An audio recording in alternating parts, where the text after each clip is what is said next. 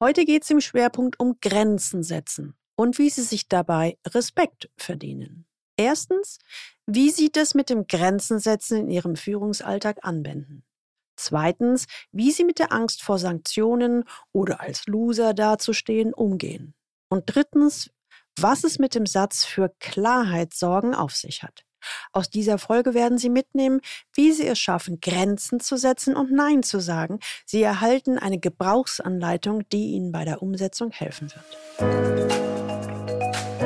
Willkommen zu meinem Podcast Leben an der Spitze für erfolgreiche Geschäftsführer und die, die es werden wollen. Ich bin Gudrun Happig und finde für Ihre individuellen Herausforderungen an der Führungsspitze Lösungen, die ganz allein für Sie gemacht sind und wirken.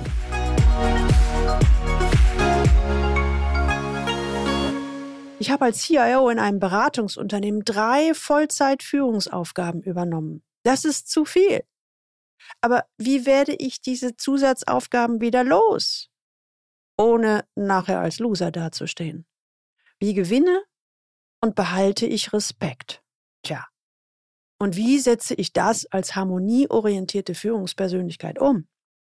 Das waren die einleitenden Worte von Dirk R., dem 45-jährigen CIO, als er zu mir ins 1 zu 1 Sparring kam. In der Folge 66 finden Sie den ersten Teil. Sie erfahren, wie er überhaupt in so eine Situation hineingerutscht ist, warum er sich schwer tat mit dem Grenzen setzen und wie er das Nein sagen lernen konnte. Wenn Sie die Folge verpasst haben, dann hören Sie bitte unbedingt nochmal in Folge 66 hinein. In der heutigen Folge werden wir einen Erfahrungsbericht von Dirk erhalten. Schafft er die Impulse in seinen Alltag umzusetzen? Wird er tatsächlich seine Personalunion los? Bevor wir einsteigen, möchte ich noch ein paar Worte in eigener Sache mit Ihnen teilen. Hier im C-Level Podcast entwickelt sich eine ganz wunderbare Community von erfolgreichen C-Levels und die, die es werden wollen. Und ich bin ganz berührt von den Mails und Rückmeldungen, die ich immer wieder erhalte. In regelmäßigen Abständen frage ich meine treuen Leser des Galileo Letters, was denn aktuell ihre größten Führungsherausforderungen sind. Ja, was soll ich sagen? Es kamen tonnenweise Antworten. Ganz vielen lieben Dank dafür. Und eine Hörerin, Sabine, fragte mich ganz konkret, ich weiß, dass Sie sich auf die 1 zu 1 Begleitung von C-Levels fokussiert haben. Ich bin das noch nicht.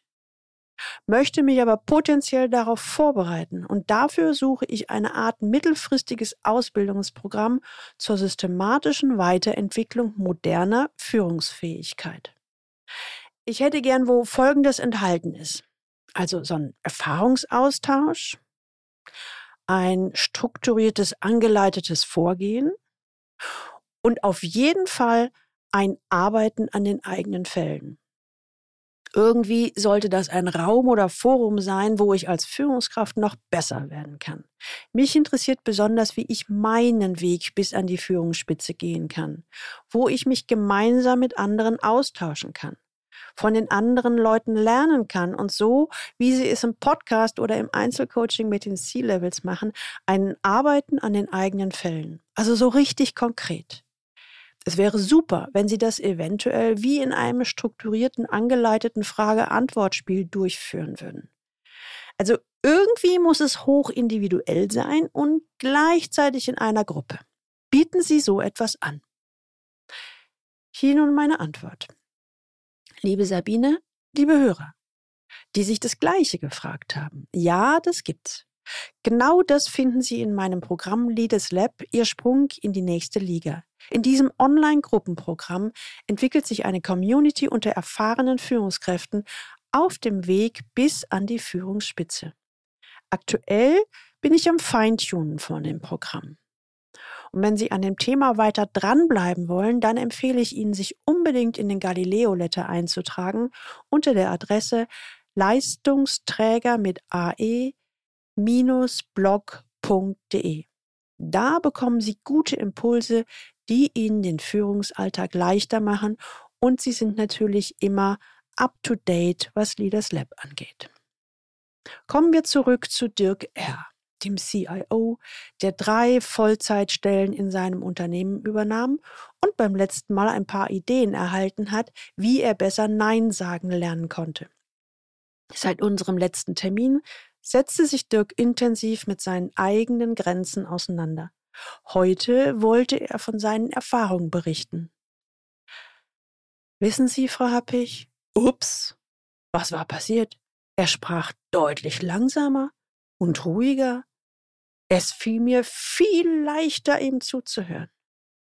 Jetzt muss ich auch nicht übersetzen für Sie hier im Podcast, um langsamer zu reden, sondern ich kann das Original so wie wiedergeben, wie er es formuliert hat.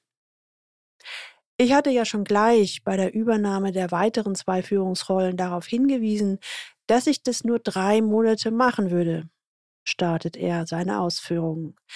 Damals hatte ich darauf gehofft, dass die anderen das gehört hatten, es ernst nehmen würden und sich darum kümmern würden, dass eine Lösung gefunden wurde. Nun, tja, wie ich beim letzten Mal schon erzählte, hat sich aber so gar nichts getan. Und trotz mehr Arbeit hat sich auch nichts verändert. Ich bin all Ihre Ideen vom letzten Mal nochmal durchgegangen und haben folgende Entschlüsse für mich gefasst. Hm, ich hangel mich nochmal an den sechs Tipps lang, dann wird es vielleicht deutlicher. Der erste Punkt war ja raus aus der Opferfalle. Boah, das war ein harter Punkt. Ich war tatsächlich Opfer. Ich hatte mich selbst zum Opfer gemacht, indem ich das Spiel, was mir angeboten wurde, mitspielte. Ich zeigte zwar nach außen immer wieder, ich tu doch so viel für euch, aber ich hoffte allen Ernstes, dass man mich sah und erlösen würde. Ich war natürlich sauer, dass man mich nicht erhörte, und aus Trotz arbeitete ich noch mehr. Aber letztlich habe ich mich selbst und freiwillig noch mehr in die Falle geritten. Zu meiner Verteidigung sagte ich immer, na, ich habe ja gesagt, dass es zu viel ist. Und ich das nur übergangsweise mache. Aber scheinbar war da wenig Überzeugung in meinen Worten. So kommen wir zum zweiten Punkt. Der Ball liegt bei Ihnen. Ich muss den Ball aufnehmen, wenn ich was ändern will. So ein Mist. Da ist kein guter Geist, der mir die Arbeit abnimmt. Wenn mir etwas nicht gefällt, dann darf, nein, dann muss ich was ändern. Ich muss also die Verantwortung für eine Veränderung übernehmen. Hm, ja, es hört sich leichter an, als es mir gefallen ist. Wenn ich ehrlich bin, ist mir auch das total peinlich. Ich als CIO habe versucht, mich um die Verantwortung für mich selbst zu drücken. Ich bin doch kein Anfänger mehr, grummelte er in seinen nicht vorhandenen Bart. Dritter Punkt, akzeptieren Sie, dass es immer Grenzen gibt, bei Ihnen und bei anderen. Das gehört zum Leben dazu. An dem Punkt habe ich auch geknabbert. Ich sehe mich ja als Leistungsträger, immer nach dem Motto, wer will, der kann auch. Hm, das hört sich schon ein wenig größenwahnsinnig an. Ich bin gar nicht auf die Idee gekommen, also auf der echten Gefühlsebene, dass ich Grenzen habe, beziehungsweise haben kann. Wenn etwas nicht funktionierte, wie ich mir das dachte oder wünschte, habe ich immer sofort und automatisch daran gedacht, dass es ja an mir beziehungsweise meiner Unfähigkeit liegen muss. Irgendwie habe ich immer verdrängt oder verdrängen wollen, dass es auch natürliche oder menschliche Grenzen gibt. Also wie so ein Naturgesetz. Wenn ein Gegenstand zu Boden fällt, dann liegt es ja nicht an mir, sondern daran, dass der Erdanziehung gemäß ein Gegenstand nun mal nach unten fällt. Dass auch ich trotz großem Engagement und Leistungsvermögen nicht Herkules bin. Der hört sich, glaube ich, wirklich ziemlich schräg an. Aber dieses echte eigene Grenzen akzeptieren war fast ein Gefühl wie aufgeben oder scheitern. Ich weiß nicht, wie ich das anders formulieren soll. Kommen wir zum vierten Punkt. Welchen Preis sind Sie bereit zu zahlen? Diese Frage bzw. die Antwort auf diese Frage war dann tatsächlich der Schlüssel zur Veränderung. Meine siebenjährige Tochter hatte mir an ihrem letzten Schultag ein Zeugnis ausgestellt. Papa sechs. Ich war schockiert. Aber sie hatte recht. Ich sah sie kaum noch, kam immer so spät nach Hause, dass sie schon im Bett war. Meine Frau hatte schon lange kein Verständnis mehr für meinen Wahnsinn. Als ich stammelte, aber das tue ich doch alles nur für euch, damit ihr ein gutes Leben habt, wurde meine Frau sauer. Was ist das für ein Leben? Wenn der Mann, den ich mal aus Liebe geheiratet habe, nur noch Zeit mit seiner Firma verbringt und am Wochenende geistig abwesend am Familiengeschehen teilnimmt. Oh. In dem Moment war mir klar, ich fahre meine Familie an die Wand, wenn ich so weitermache. Kein Geld der Welt konnte das wettmachen. Darüber hinaus nahmen, wie Sie vorhergesagt haben, die Fehler auf der Arbeit zu. Und es gab natürlich noch mehr Stress, raubte mir noch mehr Nerven. Meine Laune war am Nullpunkt. Nein, ich, ich musste handeln. Und zwar zeitnah. Der fünfte Punkt, bewerten Sie Grenzen neu. Hm, also ehrlich gesagt, diesen Punkt habe ich eine Weile nicht verstanden. Ich dachte nämlich immer, dass ich klar gewesen bin und Grenzen gesetzt habe, indem ich in nettem, verständnisvollen Ton formuliert habe, das geht so nicht weiter. Ich glaube, diese meine Formulierung hat wohl niemand verstanden. Ich hatte so eine ungeheure Angst vor Ablehnung, dass ich butterweich in meinen Äußerungen war. Also, wenn ich im direkten Kontakt mit den Entscheidern war. Ich vermute mal, dass ich meinem Gegenüber sehr verschwommen vorkam.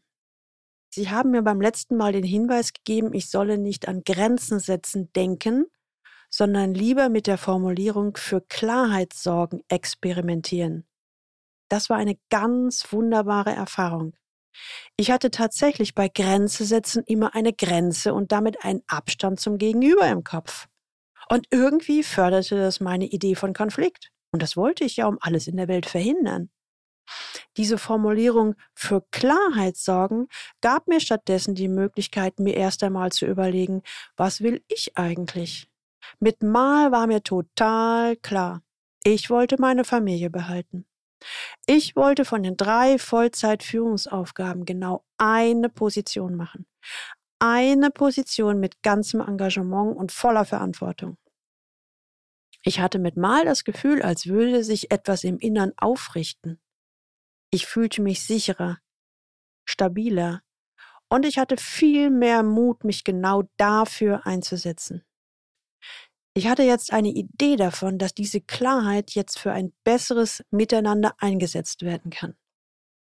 Das war echt das erste Mal, dass ich merkte, dass Grenzen tatsächlich für Klarheit sorgen. Ich bin immer noch überrascht, wie doch eine totale Wandlung einsetzen kann, wenn ich eine Formulierung gegen eine andere ersetzen kann. Mit diesen Vorbereitungen, die ja in erster Linie in mir abliefen, vereinbarte ich einen Termin mit dem Vorstand.